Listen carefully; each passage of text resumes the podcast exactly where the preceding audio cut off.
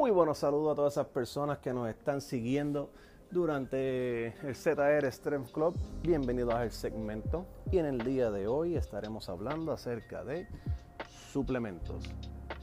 La pregunta clave, ¿qué es suplemento? Bueno, suplemento es todo aquello que estás añadiendo, o sea, algún tipo de extra hacia tu dieta, hacia tu, hacia tu dieta, hacia tu entrenamiento y algo que te ayuda, algo que te da un extra. Es algo extra que nos beneficia. Ahora, ¿cómo nos beneficia? Nos puede beneficiar en nuestro rendimiento, en nuestro descanso, en nuestro tiempo de recuperación. ¿Cómo así? dependiendo del tipo de suplemento que estemos buscando o que estemos consumiendo, nos va a ayudar hacia ello. Uno de los ejemplos, uno de los suplementos que se habla mucho es la proteína, viene siendo la creatina, la beta-alanina y los BCAA o los Basic Chain of Amino Acids, que de eso lo haremos un poco más luego. ¿Cuál es el propósito de la proteína?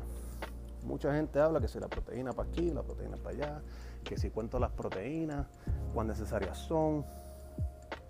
La realidad es que las proteínas son necesarias no solamente para desarrollar músculo, sino para ayudarnos a metabolizar. Quisiera añadirle de que dentro de las proteínas ya nosotros tenemos los basic chain of aminoácidos, la, la cadena de aminoácidos básica, la cual nos ayuda a sintetizar esa proteína. Quiere decir a procesarla y que nuestro cuerpo pueda absorberla y hacer mejor uso de ello. ¿Cuánta proteína es necesaria para nuestro cuerpo? Todo depende de nuestro peso, nuestro nivel de actividad física o de ser atleta, de entrenamiento y también dependerá de nuestro género. Pero mayormente dentro del nivel de entrenamiento y nuestro peso. 2.5 kilogramos si eres mujer 2.5 gramos por cada kilogramo que tengas de peso corporal y 3. hasta hasta 3.5 3.5 gramos por cada kilogramo si eres masculino. Y esto es si estás en un evento de fuerza. Si estás una persona, si eres una persona en la cual pues no estás en, en evento de fuerza, estás haciendo otro ejercicio como sistema cardiovascular, estás corriendo maratones, estás haciendo solamente fitness, pues esos números pueden bajar. Pueden bajar de 1.5 hasta un mínimo, hasta un 1.5 para poder sustentar tu cuerpo. Y en los varones hasta un 2. hasta 1.8 1 o 2 gramos por, peso corporal. Lo cual nos ayuda a por lo menos mantener una base. Ahora, la proteína es la base del músculo. Con eso es con lo que nos ayuda a formar los músculos y a los y a darle ese tipo de, bloque, lo cual nosotros necesitamos para construirlo. Ya que mientras hacemos ejercicio, independientemente de lo que sea, estamos rompiendo fibra. Pero, ¿qué pasaría si nosotros consumimos proteínas y no estamos descansando? ah, clave. Nuestro cuerpo al dormir nos ayuda a sintetizar mejor las proteínas y las hormonas. Ayuda a segregar esas hormonas en nuestro cuerpo para nosotros poder descansar y poder recuperar a capacidad. Por eso es que se recomienda que uno descanse las 8 horas. Que eso es una de las preguntas a las cuales voy a lanzar. ¿Qué pasa si consumo suplementos y no descanso? ¿Los suplementos para yo no descansar? No, no, todo lo contrario. Necesitas el descanso, eres ser humano. Pero claro, tienes que obviamente pasar por el proceso del ciclo REM para uno poder segregar todo este tipo de, de hormonas en nuestro cuerpo para poder hacer un recovery adecuado y para que nuestro cuerpo trabaje eficientemente. Otro tipo de suplementación, la cual se escucha mucho, es la creatina. ¿Qué es la creatina? ¿Qué hace la creatina? ¿Qué beneficios tiene la creatina? Bueno, la creatina, mucha gente dice, y se van por la línea de, de, la, de la lógica, y dicen, bueno, pues creatina es para crear, para crear. Bueno, no está tan lejos de lo cierto. Sin embargo, la creatina monohidratada, para ser más, específico, es un suplemento el cual nos ayuda a desarrollar masa muscular también. Se encuentra en nuestro cuerpo ya, en los músculos. Y nuestro cuerpo, a través del ATPPC o el primer sistema de bioenergía, nos ayuda a, poder hacer un mejor output de la fuerza o de la potencia, el power. Muchos atletas de CrossFit utilizan esto para poder desarrollar mejor sus competencias y poder desarrollar mejor en su sistema atlético. Utilizan obviamente otros sistemas, como el sistema glucolítico que viene siendo el de endurance y el de cardiorrespiratorio o el sistema oxidativo. Continuando acerca de esto, nosotros podemos tener un mejor resultado consumiendo por lo menos 5 gramos de creatina diario. Ahora, se recomienda que cuando uno esté eh, haciendo este tipo de loading, que viene un loading phase, uno podría consumir hasta 10 gramos de creatina durante un periodo de tiempo. No debe ser mucho, ya que tu cuerpo lo que tenga en exceso lo elimina y no lo procesa, lo cual no queremos que suceda. ¿Qué, ¿Qué son los beneficios? Te ayuda al sistema metabólico, te ayuda a desarrollar músculo. Hay varios estudios que indican que el consumo de creatina te ayuda también al sistema cognitivo, porque tu cerebro es un músculo, te ayuda a recovery y sobre todo lo que estamos buscando que es el entrenamiento, ese output, a dejar, a dejar mejor en la cancha, a dejarlo más en el gimnasio. Estás corriendo, dar la milla extra. ¿Va a ser significativamente? Bueno, depende obviamente de cuánto tiempo hayas descansado, cuánto tiempo hayas consumido y cuánto tiempo hayas pasado durante cuánto tiempo de, cuánto tiempo has tenido de, de consumo de este tipo de suplementos. La creatina también nos ayuda a ganar ese enfoque, ya que pues tu cuerpo está replenished. Y eso es lo que buscan muchos atletas hay cosas que la gente dice de la creatina, por, ejemplo, te ayuda a retener agua, te causa diarrea y entre otros tipos malestar. Claro, todo esto va a depender del consumo. Y hasta ahora no se ha encontrado evidencia acerca que diga de que te ayuda a retener agua como la gente lo, lo pinta. Sí te ayuda a retener agua en el músculo, pero no como la gente lo está pensando, que te vas a llenar de burbujas de agua y va a aparecer un globo. No, eso es falso. Eso es totalmente falso. Lo que ayuda es a retener la masa muscular. ¿Y dónde se consigue la creatina? Porque la gente se asusta también. En las carnes, en los pollos y en el pescado. Nuestros alimentos ya de por sí contienen creatina, la cual nos ayuda a desarrollar todo esto y a poder mantener un sistema. Entonces, si tu dieta está alta en proteína y tiene creatina, ¿qué puede suceder?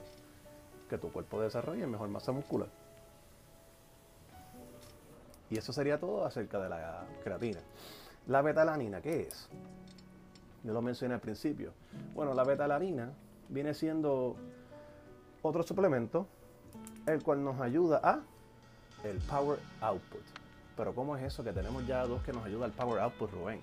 Bueno, lo que pasa es que uno nos ayuda a, a poder durar un poco más, que viene siendo la creatina, y la betalanina nos ayuda a esa explosividad a dar ese extra oomph en las pesas directamente. Que ese es, nuestro, ese es mi strong suit.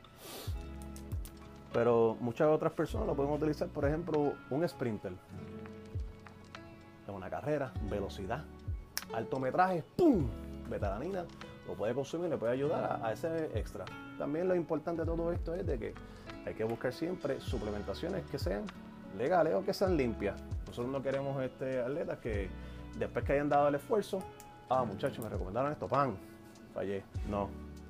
Son cosas que se consiguen en los alimentos. Sin embargo, se ayuda a potenciar nuestro entrenamiento y rendimiento, que eso es lo que estamos buscando. Otro tipo de suplemento que la gente ha pensado y ha, comentado, la cafeína. ¿What? Sí, bueno, la cafeína, así como lo oyen. Ese es el segundo, ese es el primer suplemento o el primer, bueno, sí, el primer suplemento o parte de los slash pre-workout, el cual ha sido mayormente investigado. La gente consume cafeína, haga ejercicio no. ¿Cuántas personas? Ve a tu casa, abre, abre el almacén y ¿qué va a encontrar? ¡Pum! Café. Descafeinado, despeinado, café con cafeína, café sin cafeína, café con moca, café con aquello. Le metes este, los baristas y un montón de cosas más y chistes por aquí. Y el café es parte de nuestra vida, nuestra esencia. Básicamente a la cultura puertorriqueña le encanta el café. Vete a casa Doña Mencha, saluda a la vecina. ¿Tú sabes qué? Ella tiene café, café prieto, café cortadito, de todo lo que sea y tiene café. Y te va a invitar lo más seguro. Te va a decir, mira, siéntate aquí que te tengo un cafecito. Y está pan, pre-workout. Te motivaste, te viste pre-workout, eh, doña Mencha, nos vemos, pan. Y vas para el gimnasio y pan, pan, le das a las pesas. Y gracias a doña Mencha, hermano, tú le metiste ese extra Así que un saludito a doña Mencha. Continuamos. No solamente es importante la cafeína, ya que la cafeína nos ayuda a regular la, adrenalina.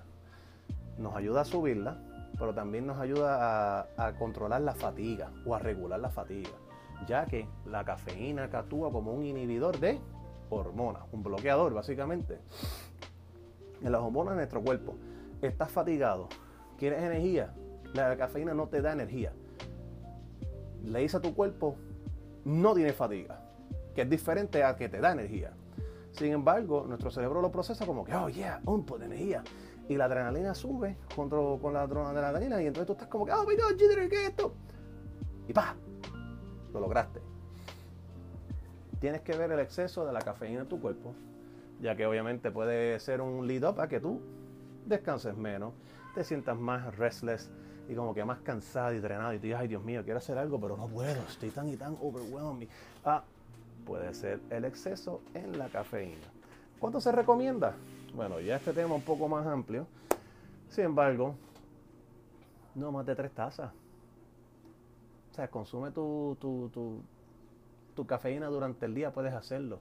Se recomienda que antes de las 4 de la tarde o 6 de la tarde, por lo menos vamos a ponerle 2 o 3 horas antes de tu dormir, muchas de las personas, incluyéndome, caigo en ese bote antes de las 6. O si consumo este café en esa hora, limitada, no, tan, no tanto. Si no, después, imagínate, hablando dormido, no es buena idea.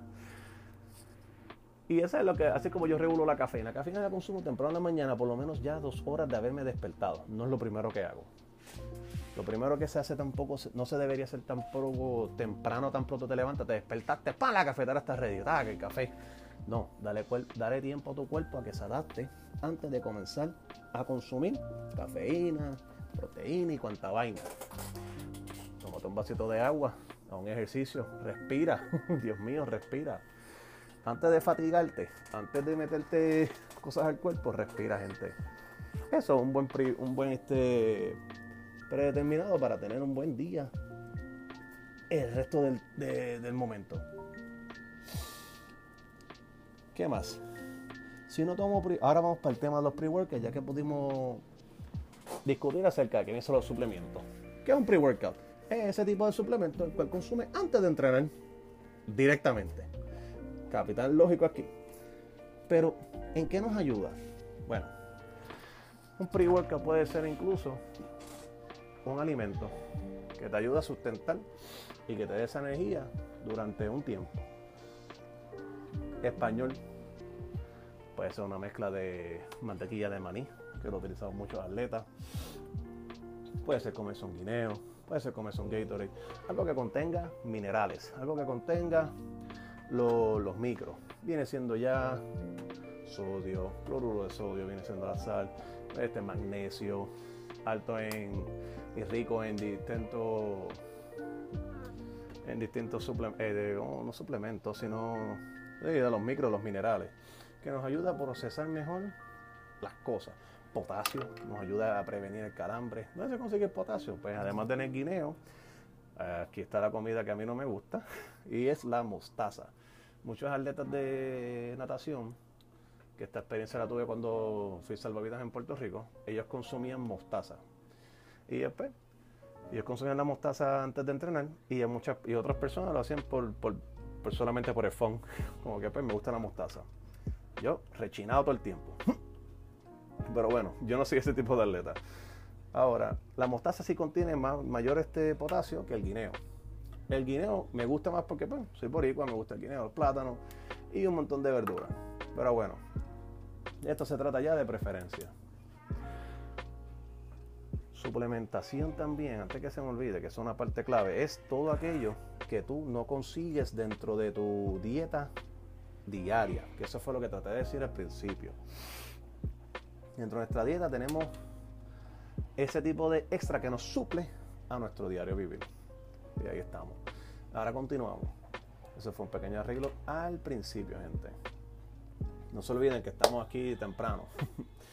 y la, idea de pre-workout, para no irnos del tema, ahí cae la creatina monhidratada, cae la betanadina, cae la cafeína y caen otro tipo de cosas más, los cuales nos ayuda a desarrollar. Esos son los tres que más yo recomiendo. ¿Por qué las recomiendo? Por lo menos no las recomiendo, diría yo que las utilizo. He, visto que durante mi entrenamiento, durante y después me ha dado mejor resultado. Resultado en mi entrenamiento, en la eficiencia física y en el power output, que es lo que directamente estoy buscando. Y creo que eso sería todo por el día de hoy, familia. Para recapitular, ¿qué es suplemento? Suplemento es todo aquello que nos suple, nos ayuda, nos es un extra hacia nuestra dieta diaria. ¿Qué es un pre-workout? Un pre-workout es todo aquello que utilizamos antes del entrenamiento. Ya puede ser una alimentación o algún suplemento. ¿Nos beneficia? Sí. ¿Puede crear codependencia? Bueno, si ya tu vida está que necesitas el pre-workout para poder entrenar, hay algo que en el proceso estás haciendo mal. Puede ser que necesites más descanso, puede ser que la carga que estás dando a diario está exorbitante y tu cuerpo no está tolerándola, lo cual no es beneficioso. Y esa es la parte que debes observar. Si no consumo pre-workout antes del entrenamiento, ¿es el fin del mundo? Evidentemente el mundo no se ha acabado, sigue continuando y las horas siguen pasando. ¿Significa que? No. Ahora, ¿es el fin de tu entrenamiento? No, tampoco. Puede ser que ese día no te sientas psicológicamente o físicamente como que, ay Dios mío, tengo que darlo. ¿Se debe consumir a diario? Entiendo que no. Todo en exceso, tu cuerpo, además de que no lo necesita y no lo bota, es que no lo procesa. Y no queremos que tu cuerpo esté sobreprocesando cosas que no necesita. Ojo, también esto va con los pensamientos. Es como un overthinking. Estás todo el día manejando un montón de cosas en el cocote no estás procesando lo que necesitas procesar y que, ¡pum!, se fastidió todo. Y eso no es la idea que nosotros buscamos. Bueno, gente, creo que eso sería todo en el día de hoy. Así que los dejo con este pensamiento. Recuerden que mañana continuamos con los demás compañeros. Y recuerden seguirnos los lunes con nuestro compañero José Roberto a las 6 a.m. con On The Grind. Los martes con nuestro amigo Carlos Calderario en OTG Finance. Hoy con ZR Student Club. Y mañana en en Fuerza, Mente y Poder con nuestra compañera Vale. Gente, muy buenos días. La información compartida en el pasado episodio no contiene ningún tipo de información que sea considerada como recomendación para entrenamiento personal, recomendaciones médicas o recomendaciones nutricionales. Para recomendaciones de ese tipo, comuníquese con su entrenador personal más cercano, un doctor, un nutricionista que le puedan brindar la información médica y licenciada. Esta información que nosotros compartimos en el ZR Strength Club es simplemente información basada en artículos científicos, la lectura de los mismos, research y educación.